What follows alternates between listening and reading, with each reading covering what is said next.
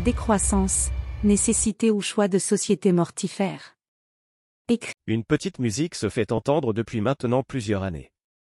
Elle retentit de plus belle avec les sanctions et les menaces russes sur la coupure du gaz à l'Europe, et l'été caniculaire que nous avons vécu autour du globe n'a fait qu'en jouer les harmoniques. Cette petite musique, c'est la décroissance. Elle est maintenant reprise en chœur par la cathédrale, politiques, journalistes et autres intellectuels la chantent de vive voix. Sa partition fut composée dans les années 70 à travers le rapport Midos commandé par le Club de Rome auprès d'un groupe de chercheurs du Massachusetts Institute of Technology. Traduit en 30 langues, il fut édité à plus de 12 millions d'exemplaires. Pour Fabrice Flippo, maître de conférence HDR en philosophie, la décroissance, ou plutôt l'objection de croissance, prend ses racines dans les courants libertaires et dans la pensée de Murray Bookchin, essayiste écologiste considéré comme l'un des penseurs principaux de la nouvelle gauche. Pour ses nombreux défenseurs, la décroissance est la condition sine qua non à la survie de l'humanité. En effet, la diminution de la consommation des ressources permettrait le ralentissement du réchauffement climatique et d'éviter toutes sortes de pénuries de matières premières. La croissance n'est pas illimitée et nous arriverions au bout du chemin, à la veille de grandes catastrophes naturelles qui seraient irréversibles. Parallèlement, ce processus passera nécessairement par la fin du capitalisme, pour arriver à un modèle de société permettant une véritable égalité et poursuite du bonheur universel. À certains égards, il s'agit des mêmes buts que poursuivaient les communistes avant 1917, sans toutefois chercher la productivité. Et c'est bien là qu'il faut à mon sens parler d'escroquerie et de danger, eu égard de l'histoire. Pour ces bonnes âmes, la décroissance serait la seule issue. Une croissance infinie est impossible dans un monde fini. S'appuyant sur les travaux de Nicolas Georgescu Eugène, mathématicien et économiste d'origine roumaine, la pensée de la décroissance, bien que de nombreux décroissants l'ignorent, repose sur l'idée des structures dissipatives de Prigogine. Les humains, les sociétés humaines et la biosphère sont des structures dissipatives, c'est-à-dire capables de transformer l'énergie stockée dans de leur environnement en chaleur par un travail mécanique, en premier lieu l'énergie du soleil. Ayant trouvé une manne d'énergie incroyable avec le pétrole, l'humanité s'est employée à la dissiper et par cela, s'est multiplié comme jamais et apporté les avancées technologiques vers des cimes qui laisseraient nos ancêtres estomaqués. Mais par la constatation que cette manne dispose d'un stock épuisable, les décroissants en tireront l'idée que la croissance ne peut pas être infinie dans un monde fini. Les plus brillants iront jusqu'à comprendre qu'il en va de même pour l'énergie nucléaire, qui repose sur l'uranium qui est lui un stock en quantité limitée, ce qui ne ferait que repousser un problème inextricable par nature et constitue une fuite en avant. Pire encore, l'extraction de ces minéraux demande de plus en plus d'énergie. Il atteindra alors nécessairement un point de bascule où l'énergie nécessaire pour les obtenir dépassera l'énergie que leur utilisation pourra fournir.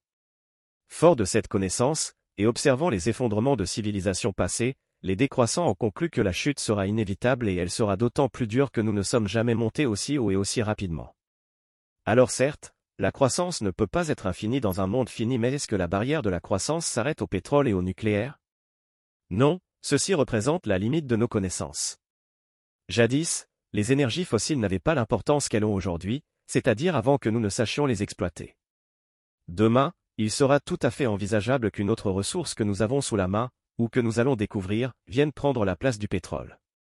C'est d'ailleurs déjà en cours par le biais d'un certain nombre de projets de recherche et développement sur l'énergie hydrogène et solaire.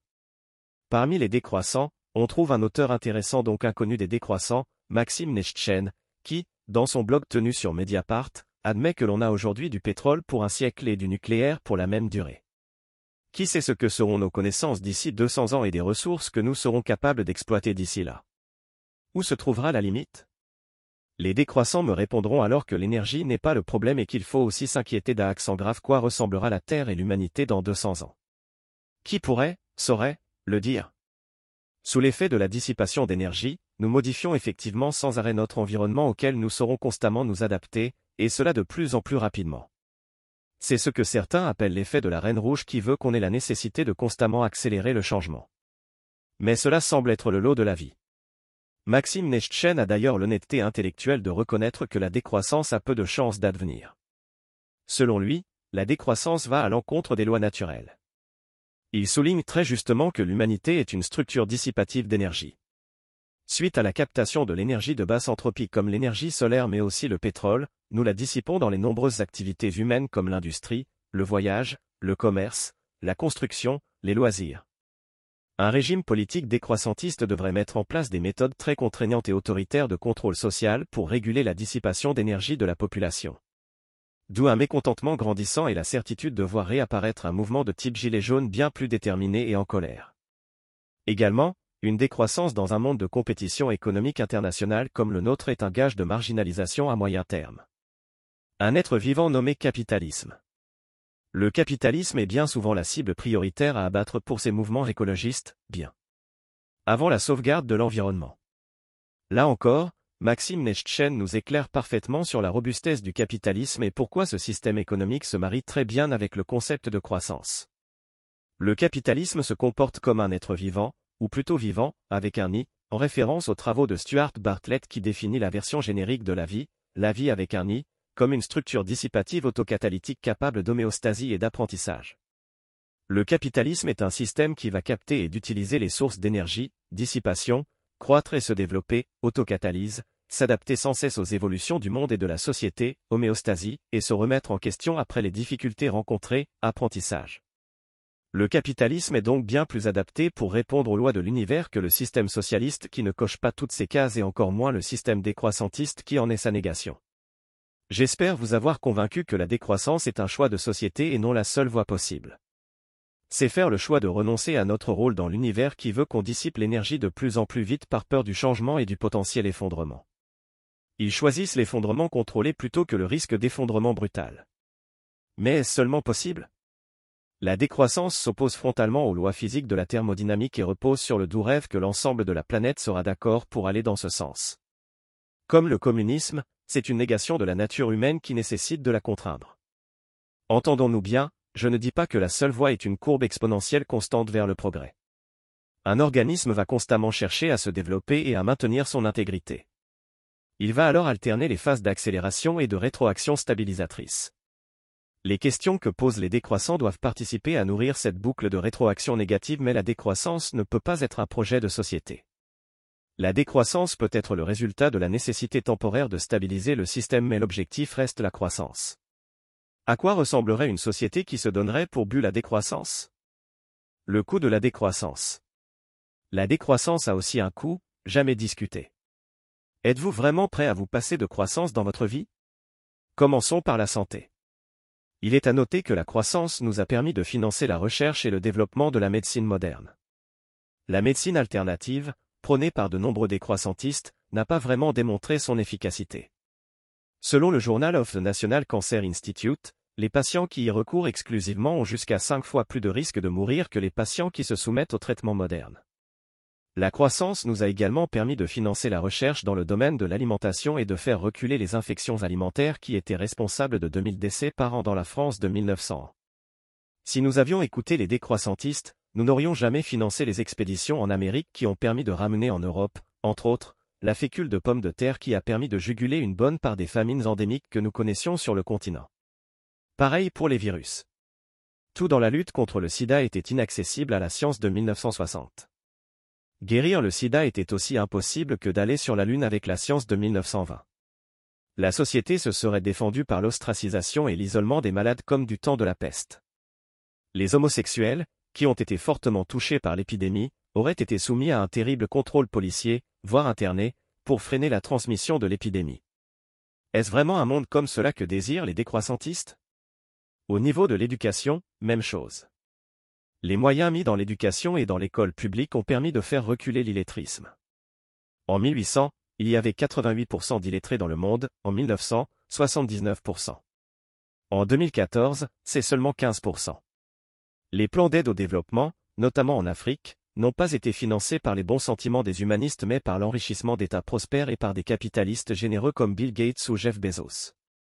Concernant l'économie, n'oublions pas non plus le rôle de la mondialisation dans le développement de pays entiers et leur sortie de l'extrême pauvreté.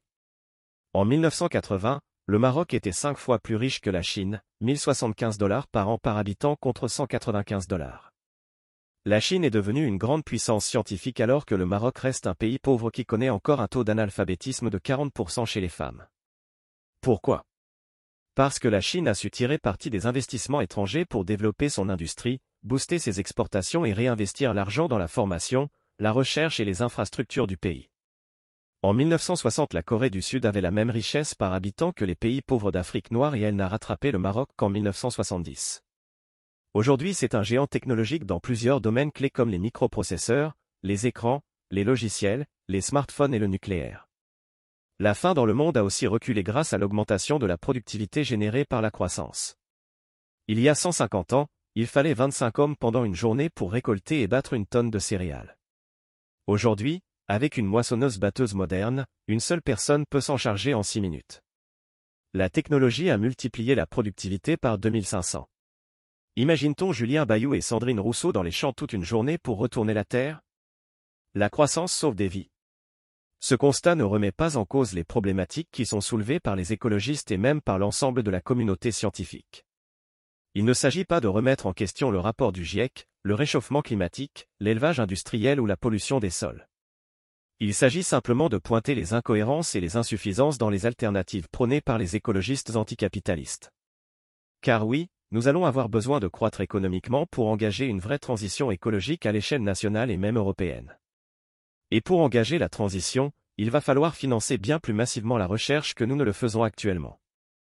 C'est la science et le développement technologique qui permettra de trouver les alternatives crédibles, sans mettre en péril notre niveau de vie à travers une décroissance qui nous mènerait à la ruine et à la colonisation économique, numérique et migratoire. Malheureusement, l'Europe n'a pas pris la mesure de l'enjeu. Le budget de recherche d'Amazon approche 30 milliards de dollars par an, sans compter les 2 milliards supplémentaires ajoutés par Jeff Bezos de sa fortune personnelle. En comparaison, la France via le CNRS n'investit que 3,5 milliards d'euros par an. L'INRIA, fleuron de la recherche française en informatique et en intelligence artificielle, ne possède qu'un budget de 250 millions d'euros par an. La Corée du Sud investit 5% de son PIB dans la recherche, la France 2,1%. Les pays d'Europe du Sud comme l'Espagne, l'Italie et le Portugal n'y investissent qu'un peu plus de 1%. De son côté, la part de la Chine dans les dépenses mondiales de recherche est passée de 2% en 1995 à 23% aujourd'hui, c'est-à-dire plus que l'Europe tout entière et elle se rapproche à grands pas des USA. Les Occidentaux risquent d'être marginalisés par les Asiatiques s'ils ne réagissent pas très vite. Cela se traduit par les résultats toujours plus impressionnants des élèves asiatiques en comparaison à ceux de chez nous. En sciences, Singapour est numéro un mondial et la Corée du Sud, la Chine, Taïwan et le Vietnam ridiculisent les élèves français.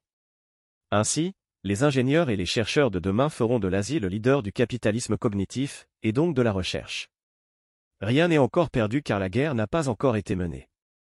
Ce qui est certain, c'est que les pays occidentaux vont devoir lutter premièrement en interne contre les décroissantistes qui fantasment un passé où ils ne pourraient pas tenir plus d'une heure tellement la vie était plus rude et brutale. Tel est le prix pour réussir notre transition écologique. Cet audio vous a plu? Abonnez-vous à notre chaîne afin de recevoir tout notre contenu et soutenez-nous sur Tipeee, le lien est dans la description.